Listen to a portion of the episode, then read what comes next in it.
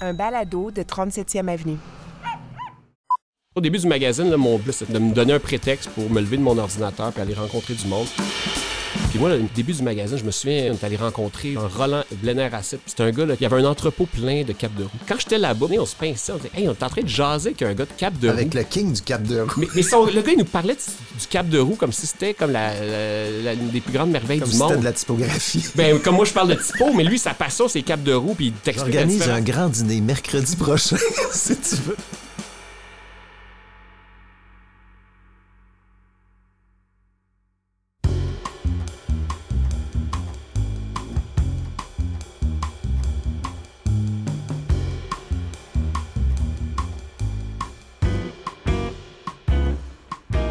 Steve Pro, micro du balado Les Écrans, le balado qui s'intéresse aux gens des médias. Pour cet épisode, je vous propose de souligner un anniversaire, les 20 ans d'Urbania. Ben oui, c'est en 2003 que Philippe Lamar, avec son associé de l'époque, Vianney Tremblay, lançait le premier numéro de ce magazine urbain, irrévérencieux, qui s'amusait à brasser la cage un peu d'un paysage médiatique plutôt lisse à l'époque. D'un magazine léché au lectorat presque confidentiel, Urbania a fait des petits avec les années. Aujourd'hui, c'est une marque média établie au Québec avec sa plateforme en ligne, euh, très connue, très courue, c'est Micromag, sa maison de production télé. Urbania produit aussi des balados, dont l'excellent Les pires moments de l'histoire avec Charles Beauchesne. Euh, Charles Beauchesne qui est venu à ce micro d'ailleurs euh, l'automne dernier pour nous parler précisément de cet excellent balado. L'entreprise Urbania a aussi une présence en France depuis quelque temps. Et puis bon, Urbania, je dois le dire, a une importance dans mon parcours personnel, professionnel aussi, parce que j'ai eu la chance de faire partie des premières années de cette aventure comme rédacteur en chef de deux numéros. Et ça continue de faire partie de mes expériences professionnelles euh, parmi les plus excitantes de ma vie, euh, à défaut d'être la plus payante. J'ai donc eu envie de revenir dans le temps et de ressasser des souvenirs de ce glorieux passé avec celui qui est à l'origine de tout ceci, le président et fondateur d'Urbania, Philippe Lamar.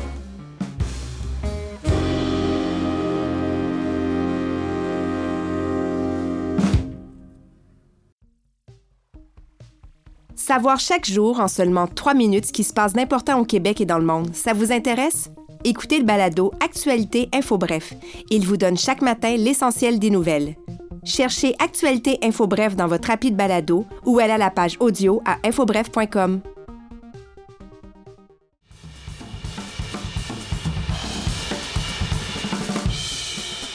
Aujourd'hui, on célèbre les 20 ans d'Urbania, un projet qui était au départ un magazine. Deviendra beaucoup plus avec les années. Mais euh, Philippe Lamar, les magazines, toi, ça t'a toujours fait triper. Moi, je suis né. Non, je suis pas né dans un magazine, mais disons que quand j'avais 9 ou 10 ans, j'avais fait un magazine à maison. Il y avait... J'habitais sur euh, Hutchison, dans le Myland, euh, pas loin de Mont-Royal. Puis au coin de Laurier, il y avait un centre de photocopie qui s'appelait Copie 2000. Fait que là, j'allais là-bas, puis là, je faisais des tests de photocopie. Puis à un moment donné, j'ai découvert, hey, si je broche des pages ensemble, là, ça, Ça fait, fait un magazine. non, mais je te jure. Puis j'avais un oncle qui était graphiste qui, qui- qui- a fait en sorte que j'ai étudié en design plus tard. Lui, il avait un studio dans le Vieux-Montréal. J'avais aimé, genre, l'espèce de mode de vie, genre, table à dessin, la musique, tout ça. Après ça, il y avait le centre de photocopie. Puis mon oncle, qui était justement graphiste, il y avait des lettres à 7 à l'époque, qui connais un peu le Euh, graphisme. ça- oui, c'était vers la fin, mais oui. Ben, euh, les lettres à tracés. 7, c'est les- c'était comme des lettres de transfert. Donc, c'est le- avant les ordinateurs, c'était comme des, des papiers transparents. Tu tu exactement. grattais. C'était de la typographie. Puis là, j'étais fasciné par les- la beauté des lettres. Puis là, je me suis rendu compte qu'avec des, justement des lettres à 7, là, je, je- je pouvais faire des mises en page. Puis ça a été un petit peu la même chose. Fait que c'est vraiment ça. J'ai fait des magazines grâce à ça. Puis l'objet physique étant euh, des feuilles de papier brochées ensemble, ben, je pouvais dire que j'étais un éditeur de magazine quand j'avais 9 ou 10 ans. Fait que c'était vraiment là. J'avais déjà cette passion-là de faire, de mettre des contenus ensemble puis de les brocher. Puis après ça, je te dirais que mon- ma deuxième épiphanie qui m'a amené vers le magazine, ça a été quand genre, ma mère avait un Macintosh classique. Là, j'ai ouvert euh, les fontes. Là, tu vois, ah, wow! Oui, oui, oui. Puis sur Mac, il y en avait plusieurs parce que la- l'innovation de Mac d'ajouter. euh, Ben, tous les choix de typographie. Puis là, en plus, moi, qui étais un abonné, je te- puis là, je te parle vraiment vers 12 ans, 12-13 ans. J'étais un abonné à Sports Illustrated depuis tellement longtemps. Puis là, je te dis, ah, je vais pouvoir faire des mises en page comme dans Sports ah Illustrated. ouais.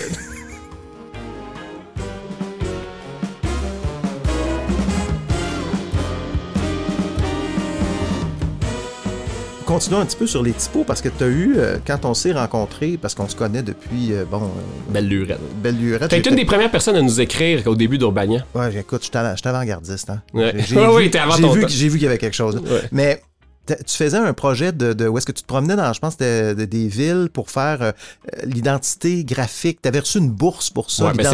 On appelle ça le graphisme vernaculaire. En fait, c'est- Ouais. c'est l'identité graphique. Moi, j'avais j'avais fait ça à travers le prisme des villes. C'était ça, la, la bourse, c'était vraiment ça. C'était les villes de design de l'UNESCO. C'était un peu après que la ville de Montréal a reçu son, sa- son titre.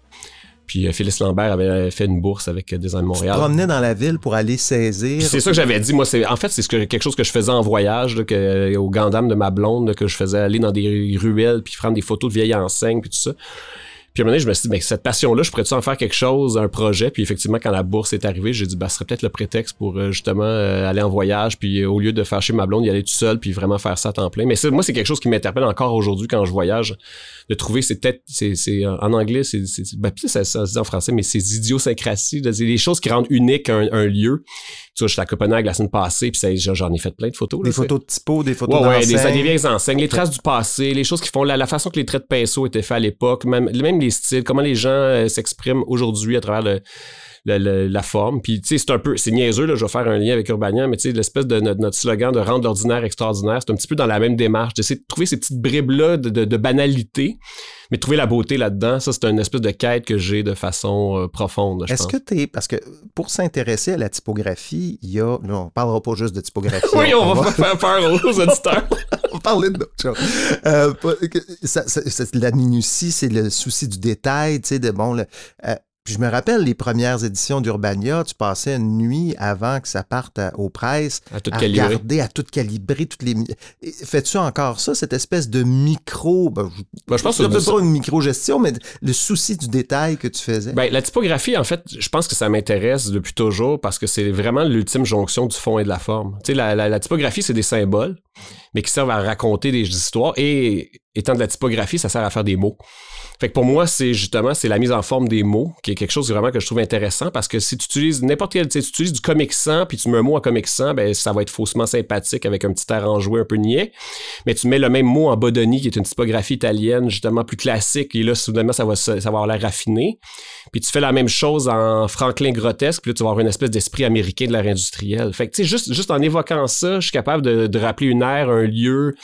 Fait que c'est ça que j'aime de ça. C'est vraiment le lien entre le fond puis la forme, puis le fait que ça communique des mots, des idées des, et des émotions ultimement.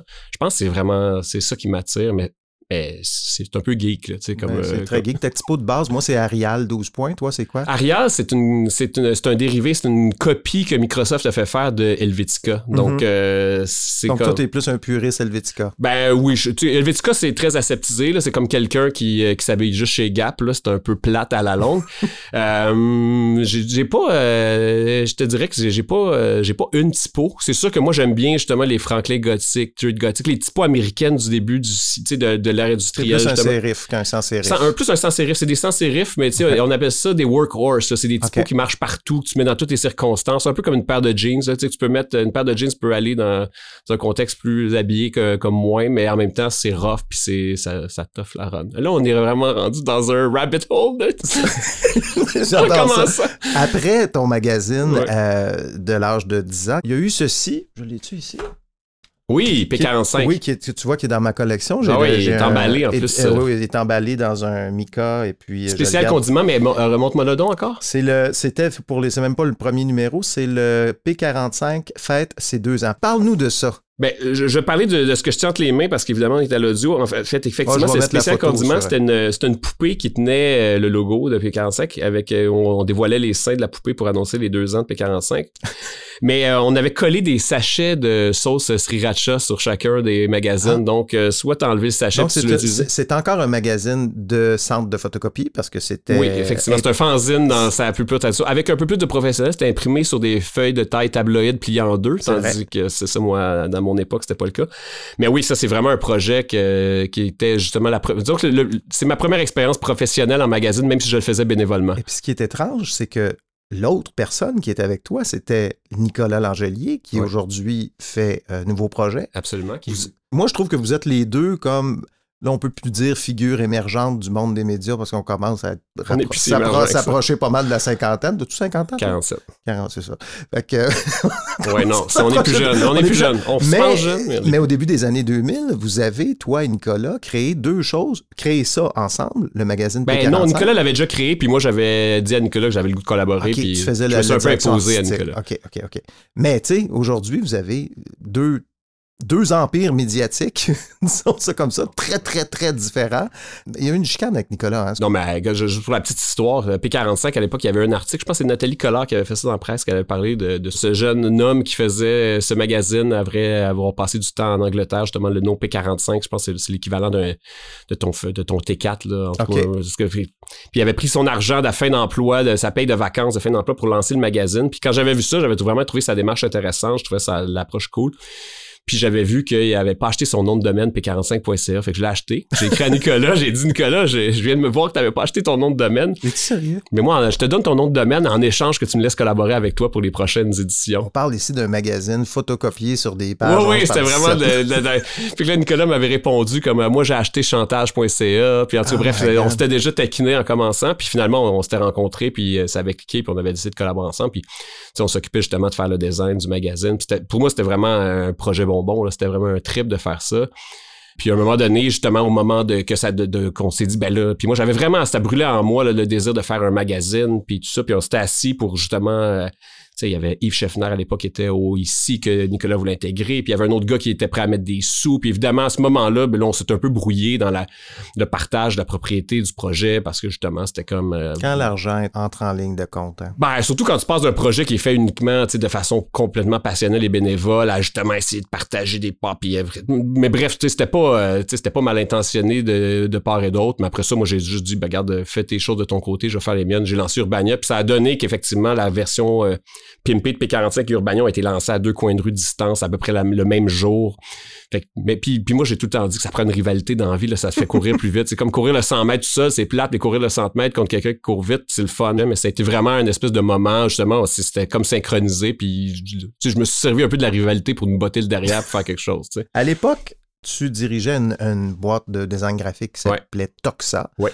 Euh, et c'est, moi, l'histoire que j'ai, puis tu me corrigeras, c'est que avec Toxa, vous aviez des clients, puis vous cherchiez un projet pour un peu euh, chan- changer d'air, de faire des choses qui, que vos clients ne vous demanderaient jamais et montrer un peu ce que vous pouvez faire, puis vous amuser, cla- cla- clairement. C'est, comme ça qu'est né Urbania. Est-ce que c'est, je le raconte bien ou... Oui, oui, ben c'est, en fait, le, vrai moteur de tout ça, c'est que moi, j'ai, j'ai travaillé dans des, pour d'autres, dans des agences quand j'ai fini l'université, vers la fin des années 2000, ben, la fin des années 90.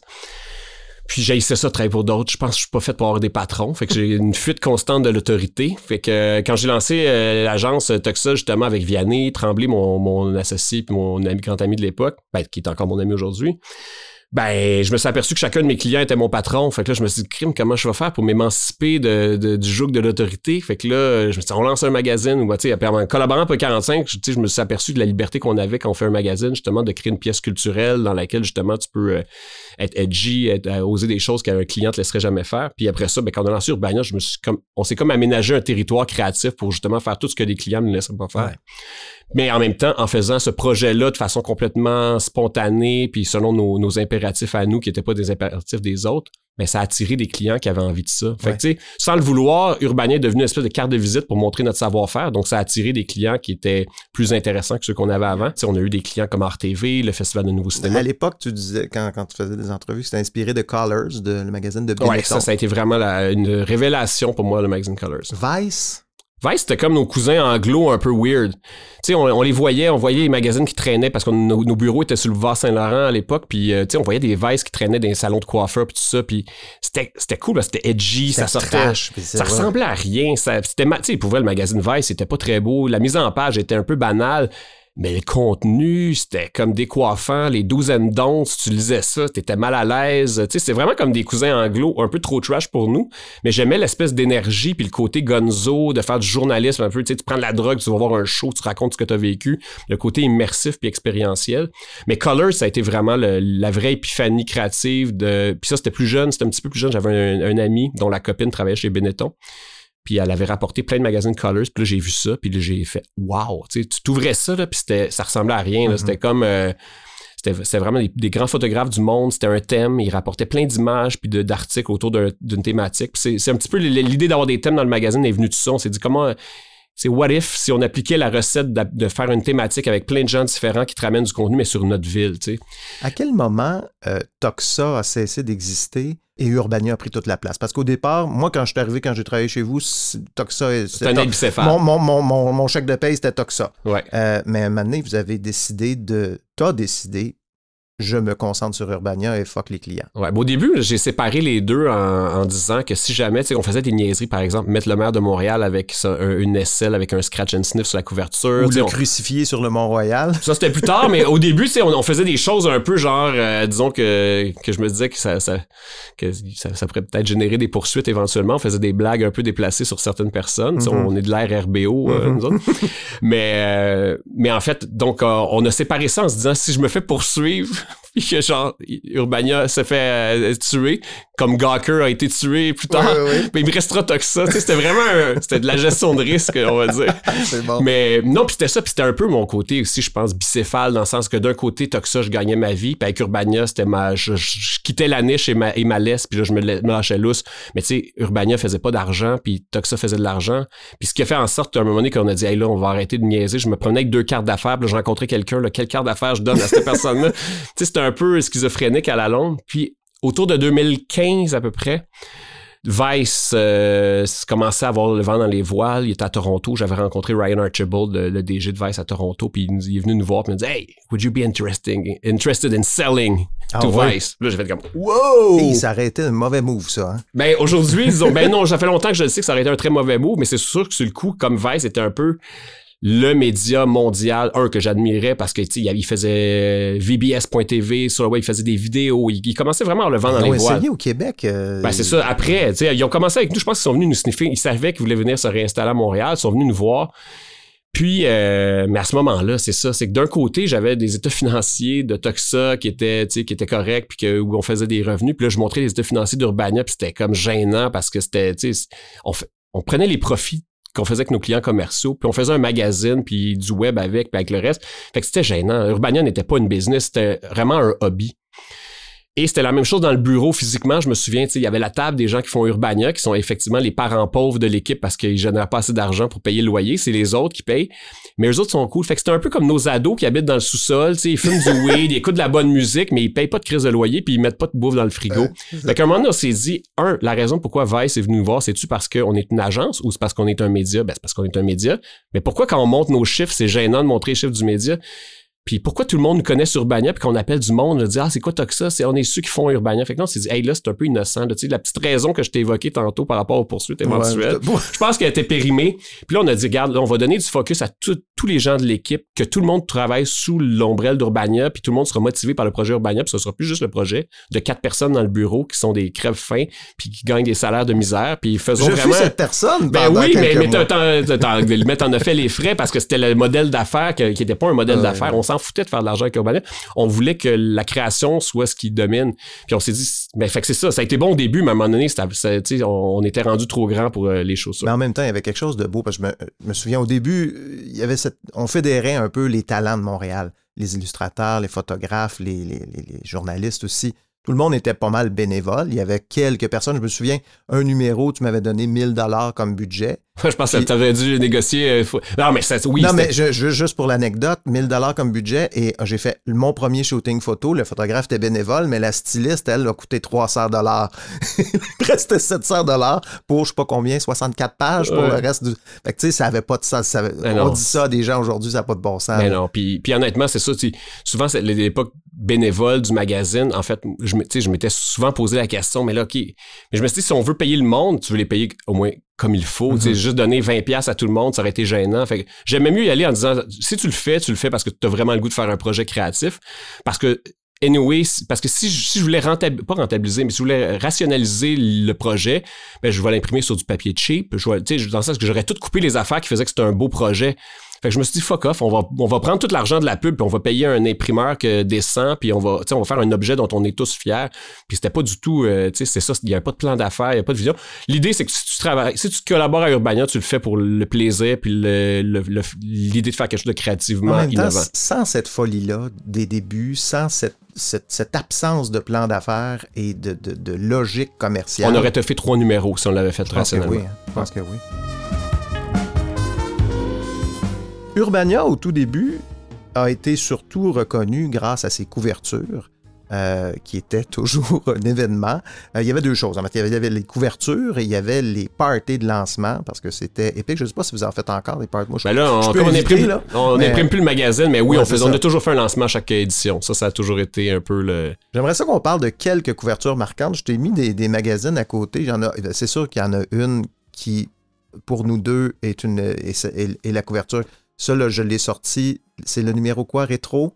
C'est le numéro rétro été 2005. euh, donc, euh, je vais mettre les couvertures, les amis, 18 là, sur, euh, sur le web, là, sur le site de Ben, je peux la décrire. Ben oui. C'est une photo où on voit euh, deux personnes qu'on appelle les fantaisistes, qui étaient des personnages de l'émission Culte Passe-Partout. C'est euh, Passe-Montagne, un bel homme frisé en train d'embrasser goulûment euh, la belle Pascaro. Les gens pensaient que c'était un montage photo. Ah non, je sais, mais cette photo-là est comme est surnaturelle. Ça a presque l'air d'une illustration. Puis je me souviens du moment où on a tous deux vu cette photo-là. On était à Télé-Québec dans les anciens bureaux sur Folum. Puis tu étais en train d'écrire justement parce que sûrement donné naissance à ton livre sur Passe-Partout. Je, plus je tard, pense mais- que j'étais en train de l'écrire ou je me souviens plus où est-ce que j'en étais, mais oui, c'était En tout cas, bref, il y avait un lien à tout ça. Puis euh, on était donc dans les archives euh, photos de Télé-Québec. Nous mis une petite table avec une table lumineuse, puis on regardait des diapositives, puis on avait des, des petits ronds de couleurs, puis on mettait des ronds de couleurs sur toutes les photos qu'on aimerait avoir euh, sur un éventuel CD-ROM. Et là, on regardait ça, puis à un moment donné, tu te tournes vers moi, tu me donnes une bine sur l'épaule, tu me pointes une photo, puis là, je regarde, puis là, je fais comme... qui était une photo joke, là. Imaginons. C'était euh, en, deux, on- en deux vraies prises, En deux vraies prises, on fait, on fait un shooting photo de, de- pour promotionnel pour l'émission Passe-Partout. Et là, Passe-Montagne décide de- d'embrasser Passe-Partout sur la bouche, Passe-Caro sur la bouche. Et puis, ils ont pris. qui est une photo de- clairement consentante, mais surprise. Oui. la photo est magnifique. Non, non, c'est comme... ben, mais, mais elle est magnifique graphiquement, mais elle est surtout magnifique parce que c'est comme un geste interdit de personnages qui étaient des asexués dans notre esprit. Puis je me souviens que justement, quand tu m'as pointé ça, puis on a regardé les deux, puis on a comme mis délicatement un petit, un petit collant à côté de la photo en se disant... On s'est croisé les doigts en Moi je, me- disant... moi, je me disais, ils vont jamais. le- C'est parce qu'on On l'a mis, jamais la dans- de on mis dans un lot d'à peu près 150 photos, tu sais, donc euh, c'est sûr que la Un peu comme quand tu vas acheter des condoms à la pharmacie, puis que t'en achètes deux barres de chocolat, puis des aspirines. la même affaire. Mais quand on l'a reçu, la photo, et je me souviens parce qu'il y a eu un lendemain, quand elle a été publiée, il y en avait un des deux personnages qui n'a pas trop aimé. Mais en fait, Euh, la condition que Télé-Québec nous avait Ouais. dit, allez chercher l'accord des comédiens, puis c'est beau. C'est ce qu'on n'avait pas fait, je pense. Ben non, mais en fait, on avait, on avait eu l'accord de Claire Paris, donc Ok. Pascaro, qui avait dit je suis 100% d'accord en autant que tu sais que Jacques Jacques Lheureux passe montagne soit aussi d'accord. Et là Jacques Lheureux, on s'est mis sur euh, sur le fait de le retrouver, mais il était parti en vacances à ce moment-là. Ah, ok, je me souviens pas. Et et la date de retour de vacances de Jacques, elle- puis c'était à l'époque euh, pré-iPhone et tout ça, donc on était moins joignable quand on était à l'étranger et la date de, de- de- d'envoi à l'imprimeur arrivait. trop tard. Et là, on s'est dit, ah, crevé, fuck off, on y va, si on saute. Et là, effectivement, quand c'est publié, là, on reçoit un appel. Puis là, c'est mon associé Vianney qui avait eu l'appel. C'était. euh, Passe Montagne, aka Jacques Lheureux, en train de fumer une cigarette au téléphone. En tout cas, je pense, parce qu'il sonnait comme quelqu'un. Puis il engueulait Vianney. Mais là, c'était comme une désillusion, tu sais, un personnage qu'on a admiré, qui était comme un héros pour nous, mais là, qui, c'est un peu comme Krusty the Clown en maudit après toi, là, tu sais, comme. Et puis pour la petite histoire, ce qui est très drôle, c'est qu'aujourd'hui, Jacques, je, je l'ai côtoyé parce qu'on était sur le conseil d'administration du nouveau théâtre expérimental ensemble. Et juste pour ajouter une, une couche à toute euh, cette proximité que j'ai avec lui, c'est que en fait son fils est le conjoint de la sœur de ma blonde. Oh, Donc c'est presque rendu indirectement mon, mon, mon beau beau bel oncle, en tout cas je sais pas comment appeler ça, là, mais euh, mon- Mais bref, on a un lien, euh, euh, euh, on a un lien presque familial ensemble aujourd'hui. Donc maintenant, on s'aime beaucoup, puis il nous a pardonné. Puis je pense que comme il a fait beaucoup d'argent avec ses DVD, on Oh, a été oui, comme oui. une pré-campagne de pub pour, sa, pour ses DVD. Fait que je pense que parlons du numéro fille. Oui, ben sur lequel tu as officié? Ben, j'en ai fait deux, moi, des numéros. J'ai fait le numéro environnement dans lequel on a publié le numéro personnel de Stephen Guilbeault. Euh, je sais pas si tu te souviens. Je me Vous pas de ça, vous mais avez écrit après, il était pas, ouais. pas super. Et le numéro fille, où on a euh, Michel Richard en, En maillot de bain zébré. maillot de bain zébré. Euh, une photo iconique. ben, Raconte-nous cette, cette histoire-là, parce que ça, c'est ton idée. Cette, euh, c'est, Ben, c'est en fait, c'est pas mon idée, c'est vraiment, c'est mon Ah, c'est ami. Et euh, Saint-Jacques hein, qui avait fait Les ça. Saint-Jacques, les photographes de mode qui étaient, qui étaient de genre, euh, ben, qui, étaient, qui sont des super photographes de mode, mais qui à l'époque étaient à peu près les photographes les plus hauts en ville. Puis c'est leur agent s'appelle Éloi Beauchamp. C'est un gars avec qui je- j'avais été boss boy à la Spaghettata sur Ah. Laurier quand, on avait, quand j'avais 17, Pour la 17 petite 18 ans. histoire. Pour la petite histoire. Non, mais bref, c'est ça. Mais c'est- c'est c'est beaucoup une histoire d'amitié, Urbania aussi. Il y a plein de collaborations qui sont nées d'abord de l'amitié. Mais bref, Éloi, qui était agent de l'État Saint-Jacques, on se recroise à un moment donné un dimanche, puis il me dit Hey, je suis rendu agent de photographe. là, là, là. Ben, comme justement, moi j'ai un magazine, pourquoi on fait pas quelque chose ensemble? Puis là, euh, il avait fait justement une super photo de Philippe Dubuc dans le numéro style à l'époque. Euh, tu sais, ça a été une première collaboration comme ça. Puis éventuellement, puis à un moment donné, j'arrive, ben ça vous tente de faire des couvertures, dites-moi là. Il a fait la couverture des gars, donc la bobette rose Oui, euh, avec le, avec le petit le bout de prépuce qui sort. Ça, c'était un accident de shoot. C'était pas prévu dans le C'était pas prévu. dans c'est- mais c'était un, un, un- un heureux accident, comme on dit. Oui, oui, oui. Mais bref, euh, donc à un moment donné, quand on sort le numéro sur les, les filles, puis là, je vais luncher avec Eloi, puis il me dit hey, pourquoi on fait pas quelque chose? Puis là, il dit à, à Leda, ben viens nous rejoindre, on va brainstormer sur une couverture. Puis là, elle, me dit c'est qui la Donatella? Puis là, Leda a dit mais c'est qui la, la, la, la femme la- qui incarne le plus la féminité ou le côté très Donatella Versace? Là? Puis là, Eloi puis moi, on dit ben je sais pas, mais Michel Richard. Il dit ok, on fait une photo de Michel Richard, mais super sexy. Fait, tu sais, puis Elle, elle euh, sait pas c'est qui, Michel Richard? elle ou- savait pas, Ok. Leda. Elle, elle faisait pas longtemps qu'elle était au Québec, Leda. Puis c'était vraiment Eloi puis moi. On dit non, c'est l'équivalent de Nutella Versace au Québec, c'est Michel Richard. Ouais. Et là, Eloi, qui est vraiment un gars, genre, tu lui donnes une mission à ce gars-là, puis c'est comme un. Il va mordre le mollet, puis il ne lâchera pas. Il se met sur le cas, il retrouve la- l'agent de Michel, Michael Roy, Michel Roy, en tout cas, bref. Mais bref, puis il pitch l'idée, jeune magazine urbain, c'est cool, ça va être le fun pour Michel. Puis finalement, écoute, je me souviens que ça a été un shoot incroyable. tu sais, Ah, puis ouais, ouais. Sais, puis c'est- elle est plus grande que nature, là, Michel Ah. Richard. Elle nous racontait après le, après le shoot, là, comment tous ses déboires amoureux. Puis tu sais, c'est une femme qui est quand même vraiment, euh, tu sais, elle, elle- a assumé. Superbe photo, là. Superbe photo. Avec un petit peu de Photoshop, évidemment, parce que, tu sais, évidemment, faut, fallait quand même lui rendre hommage. Mais, mais cela dit, c'est son attitude, je pense, qui prime avant tout. Tu sais, euh, c'est vraiment, c'est ça. Mais c'est une photo, justement, pour, qui, pour Michel Richard, encore aujourd'hui, quand on la recroise, elle dit, tu sais, on a été marqué un peu dans son parcours. On l'a rendu cool. Tu sais, on, on a pris son image un peu quétaine, puis on l'a rendu cool. On a réussi à lui donner confiance en elle. C'est niaiseux, mais c'est un peu ça qu'elle nous a C'est dit. génial. Puis euh, moi, c'est encore une des- je trouve que c'est encore une des plus belles couvertures Absolument. magazine au Québec, dans l'histoire du Québec. là. 100% d'accord. Euh, Michel Richard. Et mais ce qui est très drôle, juste c'est pour mon- gratuit en plus, hein, parce que Ouais. généralement, Michel Richard, euh, sur la une du séjour, c'est pas gratuit. J'avais fait l'erreur de dire à Marie-Joëlle Parent au Journal de Montréal, m'a dit Mais combien t'as payé Michel Richard pour faire ça J'ai dit On l'a eu gratis. Puis après ça, elle l'a publié. Puis là, son agent m'a m'a appelé, m'a dit Hey, là, là, on dit jamais ça que quand Michel travaille gratis, là, dans le fond. En tout cas, Euh, bref. euh, euh, Mais ça l'a dit juste pour montrer à quel point on est des, mauvais marketeurs. On a mis Michel Richard en couverture. Là. Il y a, je suis sûr qu'il y a plein de gens qui ont acheté le magazine qui avaient hâte de lire l'article sur Michel Richard. puis Il y avait article, rien. Je me souviens que après cette, cette- cette- la publication de ce numéro-là, euh, Bon baiser de France, l'émission de France Baudouin, Ouais. j'avais été là.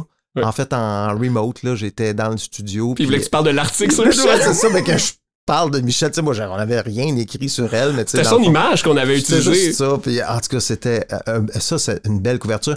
Puis on pourrait peut-être parler de parce que vous avez créé un monstre, celui-là, Bob Tu Wilkins. as créé un monstre? J'ai créé- tu peux nous donner. Nous donner- non, mais vous, moi, j'ai, moi, je l'ai juste fait pour un numéro, mais cette couverture-là. Oui, oui, cette couverture-là, c'est pas moi qui l'ai fait.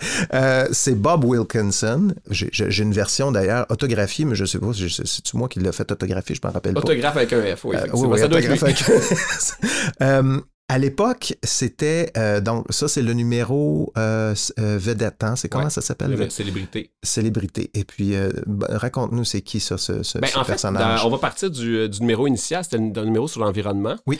Tu avais décidé de. C'est un stunt qu'on s'était dit, comme, comme on faisait dans Urbanet, des fois, on avait le goût de faire un petit coup d'éclat, puis on a. je- Ça, c'était vraiment ton idée, là. Je veux pas Je prendre me la pas, je me souviens Moi, pas. Je, je- je Ok. donner. Je t'en donner. Mais en fait, c'est ça, je t'ai dit, hey, on, on trouve-tu quelqu'un qui serait prêt à se faire tatouer? À l'époque, le ministre de l'Environnement fédéral, c'était Stéphane Dion. Oui. Et tu t'es dit, on peut-tu trouver quelqu'un qui serait prêt à se faire tatouer la face de Stéphane Dion sur sa- son crâne? Ben, alors, à un endroit où est-ce que le poil peut repousser quand même. Fait que, Oui, bon, il y avait quand même. Puis là, tu t'es dit, comment on trouve ça, quelqu'un qui est prêt à faire ça? Des petites annonces du Journal de Montréal. Fait que là, on a fait une petite annonce dans le Journal de Montréal. Et là, Robert Wilkinson est prêt à le faire. Puis il fait, effectivement, il a tatoué la, la- la face à Stéphane Dion. C'était un stunt, c'était un coup publicitaire. Le problème, c'est que Robert Wilkinson a vu l'attention que ça lui a procuré. Ah, il a été dans toutes les émissions. Et ben, c'est ça, il y a toutes les émissions, mais après ça, il s'est mis à se faire tatouer. euh, Salut, bonjour, euh, le mouton noir de la télé. euh, plein de logos de médias parce qu'il s'est dit à chaque fois que je me fais tatouer le logo d'un média, il m'invite, ou en tout cas, bref. Fait que ça a un peu créé un monstre. Et cela dit, après ça, là, j'ai le numéro célébrité entre les mains. On a fait un. Ça, c'était le numéro, numéro 18. On a fait un numéro qui traitait de la célébrité puis du désir d'être célèbre. Puis on s'est dit, bon, on va faire tirer la couverture. On va dire à des gens, on va faire un appel à tous. On a appelé ça Magazine Idol. mhm. On a dit aux gens, soumettez-nous votre candidature, puis si vous gagnez, vous allez faire la une d'Urbania. Ah, Fait que là, on a reçu une cinquantaine de. Ben non, plus que 50. On a reçu, euh, je sais pas, euh, des, des centaines, mais on en a choisi une cinquantaine en pré-interview. Puis après ça, on en a fait venir une vingtaine en, en studio pour les filmer. Honnêtement, l'histoire, c'est là que l'histoire de Robert est intéressante parce que, tu sais, tout- le désespoir qu'il y avait justement de recherche d'attention, tout ça, en fait, il nous a raconté pourquoi il est en quête d'attention comme ça. C'est parce que lui, il avait une fille, il était père d'une fille mhm. il avait perdu contact avec elle. Et puis, c'était sa façon pour lui de montrer à sa fille, ben, le fait qu'il était pas un loser. Bon, on, on peut s'entendre que c'est peut-être pas le meilleur moyen de montrer que t'es pas un loser, mais pour lui, c'était quand même sa façon d'exprimer son désir de reconnecter avec sa fille. Fait que lui, il voulait se servir de la célébrité pour communiquer avec un enfant avec qui il avait perdu le contact. Puis honnêtement, on a été touchés par cette histoire-là. Puis on lui a donné la couverture. Puis pour vrai, la couverture du numéro célébrité, on l'a transformé en rockstar. Puis tu sais, euh, c'était pas le gars le plus beau euh, en ville, Robert. là, il s'arrangeait pas très bien. Mais là, on y a pris une styliste qui faisait de la mode. On y a fait, mis un photographe de mode. On a fait un éclairage.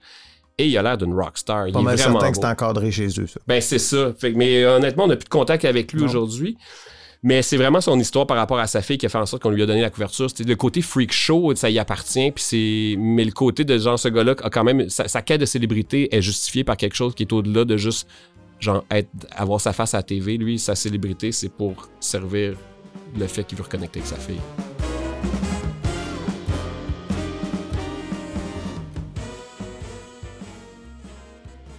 Il y a des plumes qui sont qui ont commencé à Urbania. euh, je pense à moi, je pense à Judith Lucier qui, Ouais, euh, qui, qui- qui était parmi les premières. qui euh, était une amie de Gabriel Poirier-Arnaud, qu'on a connu comme ça. C'était vraiment, justement, c'était encore des liens d'amitié. Puis c'était beaucoup genre, OK, je connais un tel, viens collaborer, elle vient de, colla- elle vient de graduer en journalisme.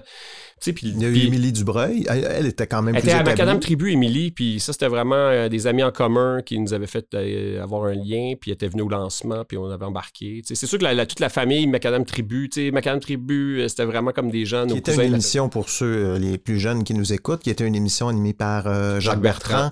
à Radio-Canada, un peu le pendant, l'Urbania de la radio. l'émission déjantée Ouais. de l'époque. C'est l'équivalent de la, la- la- la soirée est encore jeune ou d'un truc comme ça. Mais avec vraiment un côté très, très des correspondants internationaux, du sérieux. Philippe du- Lagu là-dedans. hein. Philippe Lagu, Jacques Bertrand, mais plein de gens. tu sais, En fait, il y a plein, plein, plein de gens de talents qui sont passés là. C'est une espèce d'école un peu avec beaucoup de liberté, puis de, un- puis un- une ju- juxtaposition de ton et de style. Donc, il y a eu Judith Lucier, Émilie Dubreuil. euh, qui, qui, qui a eu d'autres comme plumes qui, qui sont un peu nées euh, dans Urbania? As-tu des souvenirs?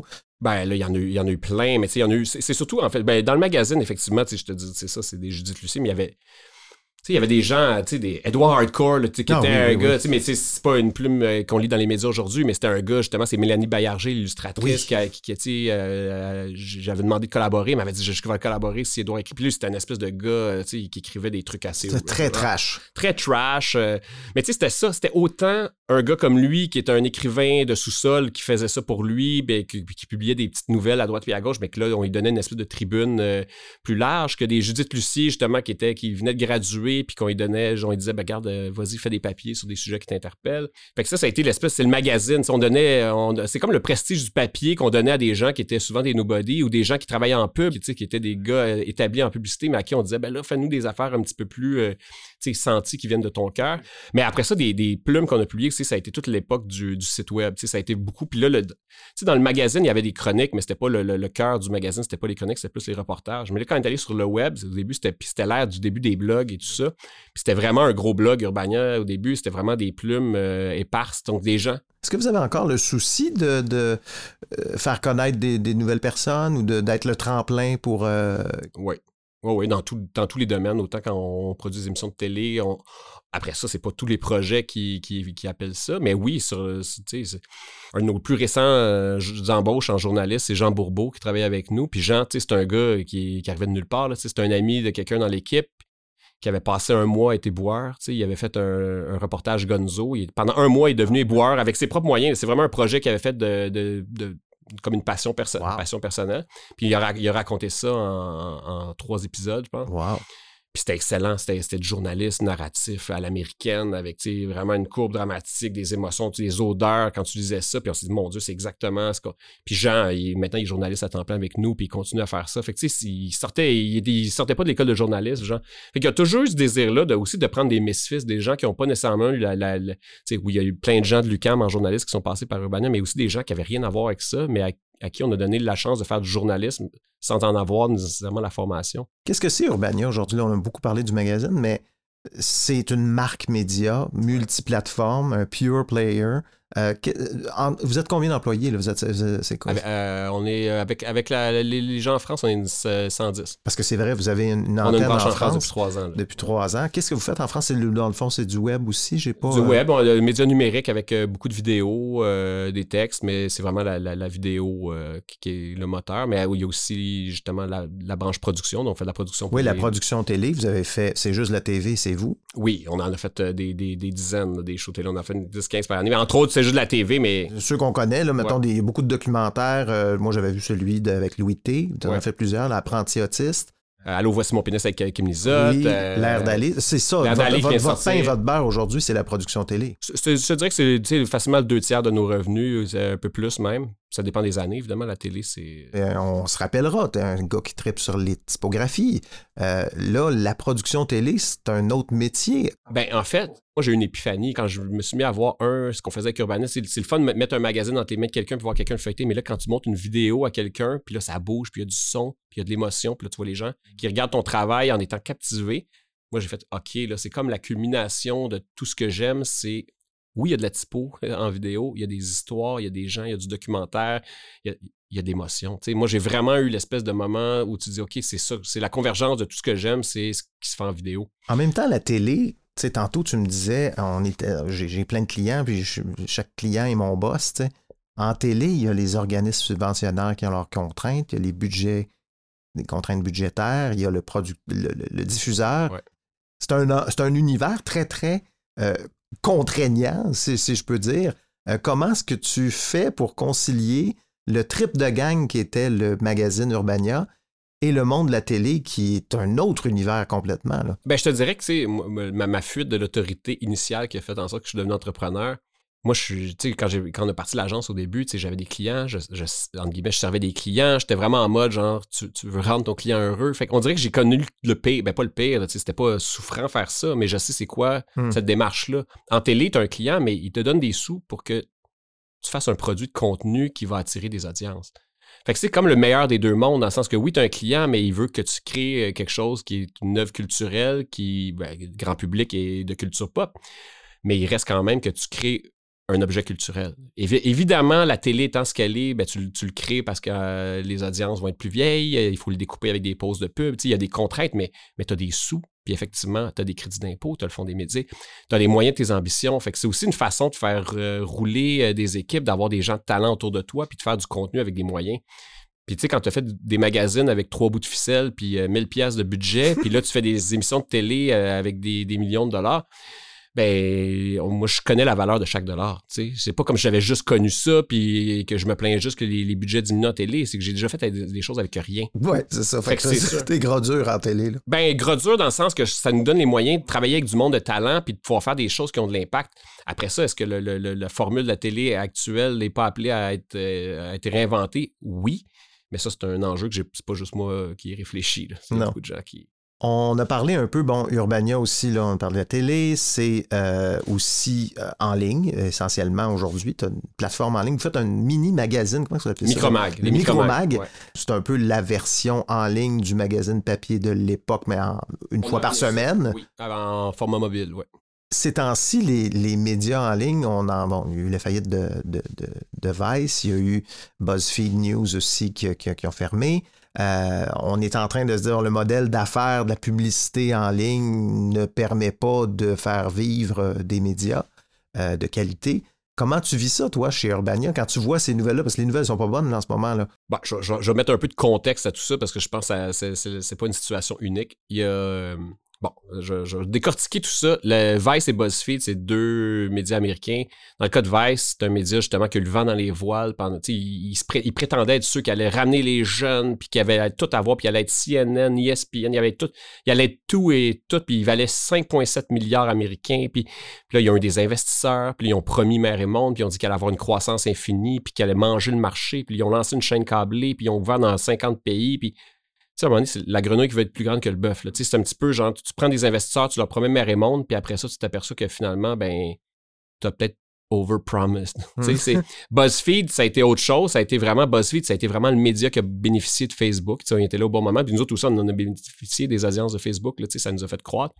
Mais sauf qu'eux, on pensait que c'était une croissance infinie avec, tu sais, puis là, ils sont allés en bourse à- au pire moment à peu près de l'histoire. Fait que, tu sais, ils ont vraiment, tu sais, dans les deux cas de Vice et BuzzFeed, c'est vraiment des, des- des phénomènes spécifiques.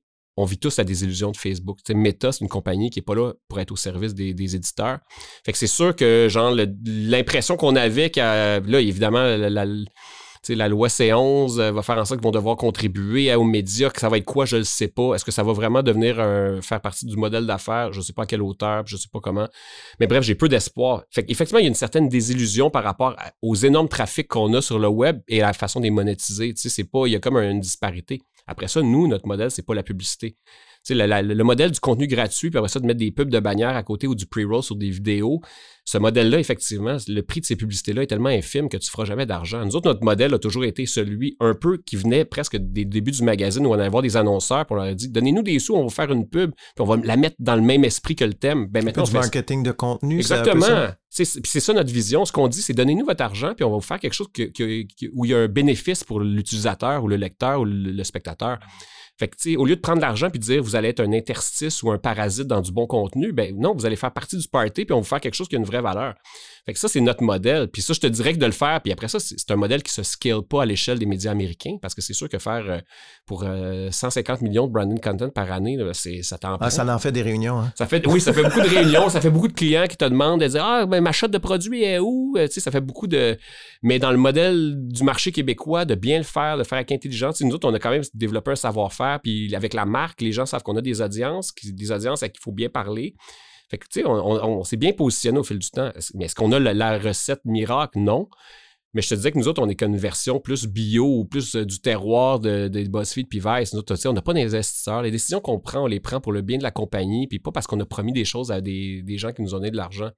Fait que c'est pour ça qu'on on t'offre la run puis qu'on réussit à naviguer à travers tout ça. Mais est-ce que. Il y a des, moi- mais moi, je me réveille le matin en me demandant c'est quoi l'avenir des médias. Je me couche le soir, je lis tout ce qui se fait. Est-ce que tu as peur de la. Est-ce que, est-ce que Urbania est, est bien établi, là? Est-ce que, est-ce que tu as peur de l'avenir ou Ben, j'ai tout le temps peur. de je pense qu'un entrepreneur, c'est quelqu'un qui est un rêveur euh, insouciant, mêlé avec un paranoïaque euh, maladif. J'ai les deux pôles en moi. Là. Tu sais, c'est sûr que j'ai des rêves de- de- d'expansion planétaire et de conquête de la francophonie mondiale, mais de l'autre, j'ai peur. J'ai l'impression que je vais mourir dans trois mois ou dans six mois. Tu sais, que si on fait un mauvais move, que tout peut s'écrouler. Est-ce Fait que ça use l'entrepreneuriat? Ben, ça use. Euh, moi, je te dirais que Ben, ça arrive-tu des matins que tu disais, putain, j'aimerais ça, un petit job simple, là? Ouais, mais je suis sûr que ce serait pire si j'avais un petit job simple. Je je serais encore bien plus usé si j'avais un petit job simple où je me lève le matin puis je me dis toutes les décisions qui sont prises, c'est pas moi qui les prends. Ouais. Fait que tu sais, ce, qui- use, oui, c'est sûr que c'est, un stress constant. Tu y penses 24 heures sur 24, tu vas en vacances puis tu cherches des idées à, à ramener. Tu sais, je suis pas en mode genre je décroche en vacances. Moi, je me sers de mes vacances pour m'inspirer. Mais non, moi, je pense que c'est hon- honnêtement l'être. Ben, puis quand t'en es un entrepreneur, Steve, tu sais, je pense que À une autre échelle, on va se.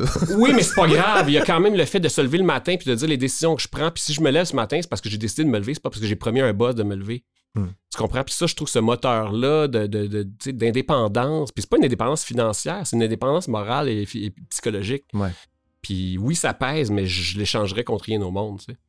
Tu fais un balado, euh, Philippe, euh, Oui. parce que dans tout ce que tu fais, tu trouves le temps de faire le balado. En fait, c'est Euh, c'est ça. C'est parce que quand, quand, quand tu es rendu une taille d'entreprise où tu es tout le temps en meeting ou à faire des emails ou à être tout le temps genre, oui, oui je fais de la création, mais j'insuffle des idées ici puis là, mais c'est jamais moi qui ai fait. Ça me prenait un projet où c'est moi qui me mettais les mains dans le moteur. Ça s'appelle euh, Entre la fin puis le Entre la début. fin puis le début, voilà. Et puis euh, c'est des entrevues, ça ressemble un peu à ce ce Oui, qu'on c'est fait, ce qu'on fait en ce moment. Euh, Aimes-tu ça faire ça? J'adore ça parce que, c'est- comme je disais, c'est vraiment un projet où c'est juste moi. Je trouve ça trippant, puis je, me suis fait plaisir dans le sens où je me suis dit, je vais, je vais parler du sujet qui m'intéresse le plus au monde, raconter des histoires. Puis je vais inviter des gens que je trouve vraiment bons dans ce qu'ils font. puis que ça m'a donné un prétexte m'asseoir avec eux pendant une heure, une heure et quart, puis que je peux leur poser toutes les questions. Puis c'était à peu près le même moteur que j'avais au début du magazine. Je te dirais, au début du magazine, mon but, c'est de faire de me donner un prétexte pour me lever de mon ordinateur puis aller rencontrer du monde. Puis moi, le début du magazine, je me souviens, euh, avec Vianney, on est allé rencontrer le genre Roland Blenner Asset.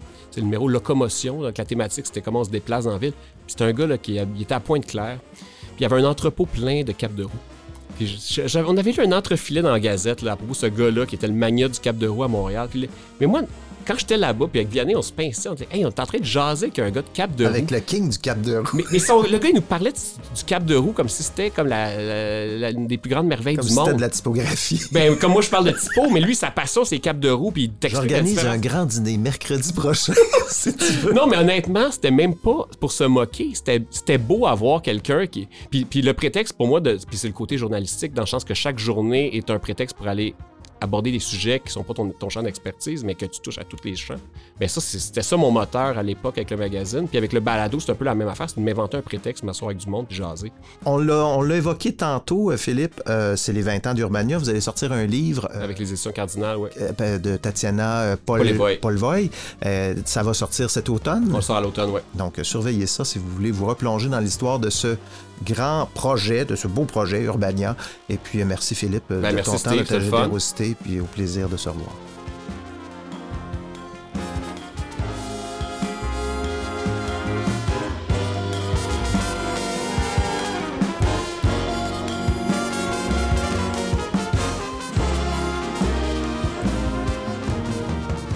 Ben voilà, c'est tout pour cette semaine. Merci d'avoir été là. On a parlé de beaucoup de couvertures de magazines euh, dans cet épisode. Vous pourrez retrouver les couvertures dont on parle sur le site lesécrans.ca. Comme ça, vous aurez un, soutien visuel, un support visuel, parce que je suis conscient que le balado n'est pas le médium le plus euh, visuel qui soit. Je vous annonce aussi que ce sera le dernier épisode de ce balado pour l'été. On va prendre une petite pause estivale, euh, histoire de recharger nos batteries. D'ailleurs, peut-être je vais changer un peu le concept, je vais un peu euh, rebrasser les cartes, je verrai. moi, l'été, c'est toujours un moment où est-ce que je me ressource un petit peu. J'espère que c'est la même chose pour vous aussi. Si vous avez des idées d'invités pour euh, la prochaine saison, n'hésitez pas à m'écrire, que ce soit sur Facebook, par courriel, via euh, le site web. Je prends vos suggestions. D'ailleurs, je remercie le tout premier invité de ce balado, Stéphane Gourde, qui est archiviste à Radio-Canada, qui m'a suggéré des personnes comme ça, sans, sans que je l'ai demandé. Donc, merci Stéphane. Je mets ça sur une liste. D'ailleurs, je vous invite à écouter ou réécouter cet épisode. C'est le premier épisode du balado, donc vous allez voir la musique est différente. Vous allez pouvoir constater l'évolution qu'il y a eu au fil de ces épisodes. Ça fait quand même 34 épisodes produits du balado Les Écrans. Puisqu'on est à l'heure des bilans, ben, je vais en profiter aussi pour remercier tous ceux et toutes celles qui sont venus à ce micro depuis le début du projet Le Balado Les Écrans. Il y a maintenant un peu plus d'un an que c'est lancé. Euh, je suis toujours surpris, moi, de voir, tu sais, j'envoie quelques courriels, euh, les gens répondent oui, ils viennent passer une heure dans, mon sous-sol, des gens parfois que je connais pas du tout, et ça fait toujours de beaux moments, des moments intéressants. Je me souviens de belles entrevues que j'ai eues. Si vous, avez du temps cet été, à revenir dans, les vieilles entrevues. Vous en avez peut-être raté. Je pense à Chantal Lamarre, Biz qui est venu aussi cet, cet hiver, Olivier Niquet, Jean-Sébastien Girard, avec Myriam Bouchard aussi, euh, réalisatrice. Regardez, il y a 34 entrevues. L'objectif que j'avais avec ce projet-là, c'était vraiment de vous partager ma passion pour les médias, ma passion pour les gens qui travaillent dans les médias, leur parcours, euh, qu'est-ce qui les anime, et aussi en même temps amorcer une sorte de réflexion sur cette sphère médiatique qui est omniprésente dans nos vies. C'est un peu l'objectif de ce balado-là. J'espère qu'il apporte quelque chose de différent dans le discours public, euh, bien humblement. Donc, euh, je suis assez content du résultat, de ce que ça a donné. Puis, je suis content aussi de la réponse, de la réception, tant du public que des gens qui acceptent de venir gratuitement comme ça se raconter, partager leurs idées, partager leur point de vue sur un enjeu important dans le monde des médias très, très satisfait de ce que ça a donné, ce projet-là. Donc, Je vais cogiter cet été, je vais essayer d'améliorer encore le produit, je vais essayer de peut-être apporter de nouvelles idées. Si vous en avez, n'hésitez pas, partagez-les. c'est une discussion, tout ça. Et je serai de retour cet automne avec d'autres rencontres que j'espère tout aussi intéressantes que ce qui s'est passé depuis 34 épisodes. Sinon, ben, je vous invite d'ici là à faire un petit geste pour le balado. Si vous aimez ce que vous venez d'entendre, ben, abonnez-vous au balado sur Apple Podcasts, Spotify, YouTube, la quelconque plateforme que vous utilisez pour, pour m'écouter. Je vous invite aussi à vous abonner à la page Facebook du Balado Les Écrans pour avoir des nouvelles de, ce qui se passe cet été. Donc, euh, cherchez le nom Les Écrans dans Facebook, vous allez nous trouver facilement. Sur ce, ben, je vous souhaite un bon été. On se retrouve l'automne prochain. Mon nom est Steve Prou. Le Balado Les Écrans est une production de l'agence de contenu 37e Avenue. À très bientôt.